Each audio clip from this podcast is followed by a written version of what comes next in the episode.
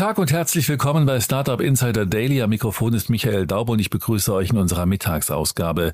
Wir haben uns heute Dennis Teichmann, Founder und CEO von Yakando, anlässlich einer Übernahme durch die Tanhill Gruppe eingeladen. Yakando ist ein Cloud-Software-Anbieter, der mit den Produkten Yakando, Match, Admin Talent und Time effiziente HR-Prozesse anbietet. Die holistische HR Suite ermöglicht dabei eine nahtlose Zusammenarbeit in den Bereichen Recruiting, Personalmanagement, Leistungserfassung sowie Kundenprozessmanagement und verfügt zudem über eine eigene Schnittstelle zu anderen Business-Applikationen für Datenimport und Export. So viel zu unserem Gast heute. Gleich geht es los mit dem Interview. Startup Insider Daily. Interview. Sehr schön, ich freue mich. Dennis Teichmann ist hier, Founder und CEO von Yakando. Hallo Dennis. Hallo Jan, freut mich. Freue mich sehr, dass wir sprechen und ich, ja, man darf sagen, Glückwunsch zum Exit. Genau, das war eine super Sache, die jetzt gerade über die Ticker ging. Ja, Wahnsinn, cool. Ähm, vielleicht bevor wir über den Exit an sich sprechen, vielleicht erzähl doch mal ein bisschen was über den Space, in dem ihr unterwegs seid und was ihr genau macht. Genau, wir sind in dem HR Tech Space, der auch gerade sehr heiß und sehr beliebt ist in der gesamten Startup-Szene. Wir decken den gesamten HR-Prozess ab und haben uns der Digitalisierung des Personalwesens verschrieben, von vorne bis hinten, von allen Prozessen, die man über ein Tool und ein System abbilden kann. Mhm. Heiß und beliebt, äh, denkt man sofort an Personio. Ist das der direkte Competitor von euch? Personio ist einer unserer Hauptwettbewerber, insbesondere im kleineren Umfeld. Personio ist typischerweise für kleinere Kunden tätig. Unsere Durchschnittskundengröße ist ein bisschen größer. Aber ja, Personio sehen wir natürlich relativ oft im Markt. Mhm. Größere Kundengröße äh, heißt ja oder, oder mehr Mitarbeiter heißt ja in der Regel auch längere Sales-Zyklen. War das ein Thema bei euch? Also ich kann mir ja vorstellen, bei Personio sind die Sales-Zyklen schon lang, wahrscheinlich bei euch noch länger, ne? Ja, ich muss sagen, unsere Sales-Zyklen sind relativ kurz und, und vertretbar. Also wir bewegen uns da immer noch im Bereich von einigen Monaten mhm. und damit für eine B2B SaaS-Software völlig im äh, OK-Bereich. Okay ja. Äh, sag mal ein bisschen was zu euren Kundengruppen. Ist das, seid ihr da sehr agnostisch unterwegs, also generalistisch oder gibt's gibt's ähm, irgendwie präferierte Bereiche und, und Segmente, auf die, mit denen ihr angefangen habt? Euch gibt es schon also, relativ lange, ne? Genau, uns gibt schon relativ lange. Das liegt natürlich auch ein bisschen daran, dass wir einen etwas anderen Background haben. Wir sind am Anfang anders gestartet, eher als Marktplatz. Und ich habe äh, 2016 dann den Pivot gemacht Richtung HR Cloud Software. Und von den Kundengruppen ist es so, dass wir typischerweise unterwegs sind für eigentlich alle Industrien. Ähm, aber unser Kernsegment von der, von der Mitarbeitergröße ist irgendwo zwischen 50 und 5000 Mitarbeitern. Wow, okay. Und sag mal ganz kurz vielleicht nochmal einen Schwenk dann in die Vergangenheit, einen Marktplatz. Ähm, wie hat man sich das vorzustellen?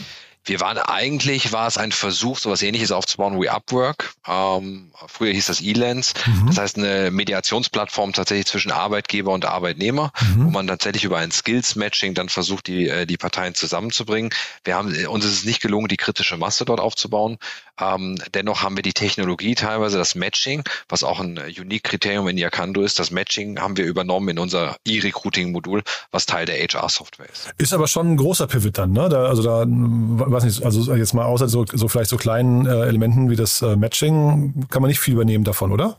Nein, das ist eigentlich infrastrukturell und äh, Außendarstellung und auch vermarktungstechnisch einfach alles von links auf rechts gedreht. Wow, okay. Magst du uns da mal ganz, weil ich finde das super spannend, immer so ein Pivot. Ja, ich finde also A, vielleicht den Punkt, wann kommt man zu einem Pivot? Also wann, wann trifft man diese Entscheidung und dann, was sind denn so die Herausforderungen von einem, äh, von einem Pivot? Ja, genau. Ich glaube, wir sind dazu gekommen an dem Punkt, wo wir ähm, die erste Finanzierungsrunde, die Akando ganz am Anfang vor zehn Jahren bekommen hat, wo uns einfach physisch auch das Geld ausgegangen ist, wo wir an der Stelle waren, ähm, wo wir gefragt haben, was machen wir jetzt mit dem Business? Ähm, wir haben gesehen, dass unsere Kunden die Technologie, die hinter dem Marktplatz äh, lag, sehr spannend fanden. Nämlich die, das war hauptsächlich eigentlich ein Recruiting-Funnel-System, also wie man Kandidaten durch das System leitet, ähm, was dann am Ende auch die Basis für unser E-Recruiting und unser, unser äh, heutiges Produkt ja Kando Match geworden ist. Mhm. Ähm, und dieser Pivot am Ende des Tages war natürlich herausfordernd, aber wir hatten einen Vorteil, wir hatten schon Zugang zur Kundengruppe. Das heißt, die Kundengruppe hat auch gesagt, das ist ein spannender Weg und die Kundengruppe hat uns da gerade mit Pilotkunden sehr gut auch begleitet am Anfang. Wow, das, ich stelle mir das sehr, sehr hart vor, muss ich sagen, so, so ein Pivot, ja. Ähm, also man muss ja wahrscheinlich auch ein paar unbequeme Entscheidungen treffen und so weiter. Kannst du, kannst du verallgemeinern, ich meine, zum Glück ist ja jetzt schon lange her, ne? das heißt, und ihr, ihr seid ja jetzt dann einen erfolgreichen Weg gegangen, aber kannst du ähm, vielleicht sagen wir, abstrahieren, wann ist der Punkt gekommen? Bei euch war es jetzt das Geld, was knapp wurde, aber man hat ja wahrscheinlich auch so ein bisschen das Gespür dafür, wann das Produkt nicht richtig funktioniert. Ähm, kann, kannst du das verallgemeinern und vielleicht da ein, zwei Tipps noch mitgeben? Ja, absolut. Also für uns war es so, am Anfang war unsere, unsere Mediationsplattform sehr noch auf ein, auf ein Peer-to-Peer, also ein Consumer-to-Consumer-Modell ausgelegt. Mhm. Ähm, wir haben das dann sukzessive erweitert, um halt den Sweet Spot, um irgendwo einen Markt zu finden, der funktioniert, ähm, sind sukzessive in die Business-Ecke gegangen, was dann schon nah an einem Online-Personalvermittlungsmodell äh, eigentlich nachher gelandet ist, also mhm. deshalb auch Vergleich zu Upwork. Und ich glaube, man merkt, äh, wenn man relativ wenig Traktion am Anfang aufbaut, ähm, obwohl man äh, signifikant auch in, teilweise investiert, dann muss man gucken, findet man in anderen Bereichen irgendwo Traktion. Mhm. Und wir haben dann relativ schnell gesehen, die systemseitige Sache, die wir in Piloten dann ausprobiert hat, die kam super an. Mhm.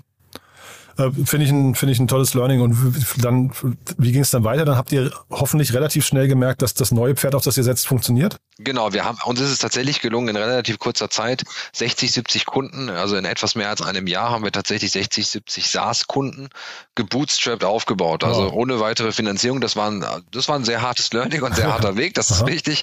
Aber am Ende des Tages hat das natürlich auch richtig Spaß gemacht, weil du gesehen hast, dass das Produkt gekauft wurde, mhm. äh, weiterempfohlen wurde und wir hatten eine Churn Rate zu dem Zeitpunkt von nahe Null. Also die Kunden waren sehr, sehr happy. Mega. Das, also das freut mich wirklich sehr. Das ist ja rückblickend wahrscheinlich dann irgendwie so der Moment gewesen, wo so quasi so ein Make-it-or-break-it-Moment, ne? Genau, das war die Entscheidung. Wenn das nicht funktioniert hätte, mhm. wäre die Firma nicht weitergelaufen. Wahnsinn. Ähm, Kannst du uns noch mal ein bisschen das durch die, also durch das aktuelle Produkt, wie sich das dann seitdem weiterentwickelt hat, äh, nochmal durchführen? Ähm, wir sprechen dann gleich auch über den Exit, aber äh, scheinbar habt ihr da ja was aufgebaut, was richtig gut funktioniert, ne? Genau, also wir sind dann äh, von dem von dem E-Recruiting-Produkt, also ein klassisches äh, ATS-System, sind wir tatsächlich weitergegangen und haben das sukzessive erweitert, um die Prozesse im HR-System. Das heißt, wir decken heute neben dem reinen E-Recruiting, decken wir ein Personalmanagement-Tool ab, mit einer Personalakte, mit einem Dokumentenmanagement, mit Stammdatenmanagement, setzen obendrauf darauf eine, ein Talentmanagement, was dir die Möglichkeit gibt, Mitarbeiter zu bewerten, Mitarbeiter äh, Anreize und Ziele auch zu setzen und auch Kompetenzen und Fähigkeiten zu verarbeiten. Mhm. Und zum Schluss haben wir das Ganze noch erweitert mit einer, mit einer Zeiterfassungskomponente, ähm, die uns die Möglichkeit gibt, tatsächlich auch für Nicht-Produktion Produktionsbetriebe, aber sage ich mal kaufmännische Betriebe wirklich eine Zeiterfassung anzubieten. Genau, und ich glaube, was ein ganz wichtiger USP bei uns ist natürlich am, am Ende, was auch zum Erfolg geführt hat, ist, wir haben eine eigene Schnittstellenplattform gebaut. Das kennt man im Markt von den ganz, ganz großen wie Zapier, ähm, wo es die Möglichkeit gibt, einfach zwischen Tool A und B zu kommunizieren. Weil für unseren Kunden, der jetzt beispielsweise 600 Mitarbeiter hat, ist es natürlich die Kernherausforderung zu sagen, wie kriege ich die Stammdaten der 600 Mitarbeiter auch noch in fünf weitere Systeme? Mhm. Und dafür haben wir eine eigene Plattform gebaut, Yakando X, die connectet unsere Stammdaten zu Drittsystemen. Das kann ein Datev sein, das kann aber auch einfach ein Directory oder ein Intranet sein, wo man Stammdaten weiter verteilt ins System. Mhm.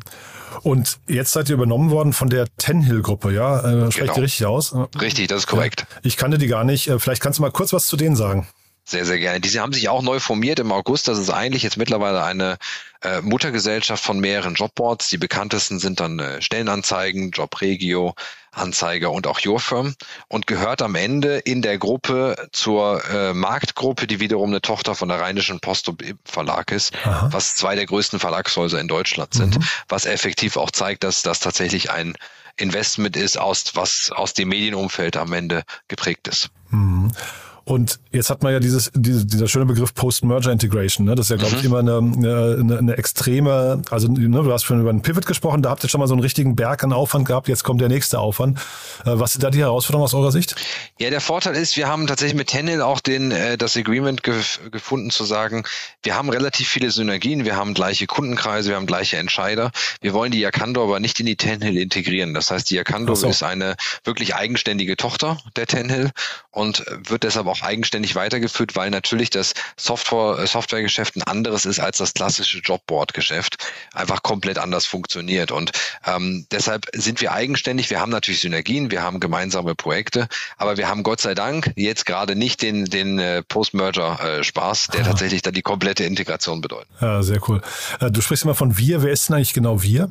Genau, also wir ist, äh, ich, ich beziehe dann immer das, äh, das, das Führungsteam der Tenhill mit ein.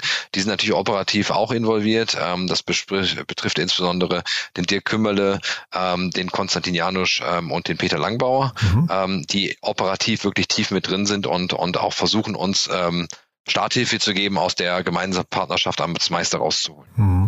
Ich hatte gelesen, ihr habt 600 Kunden gehabt, ne? Und mhm. vielleicht, oder habt ihr noch, ne? Wahrscheinlich haben, äh, Hoffentlich. Ja, Nein, haben genau. noch.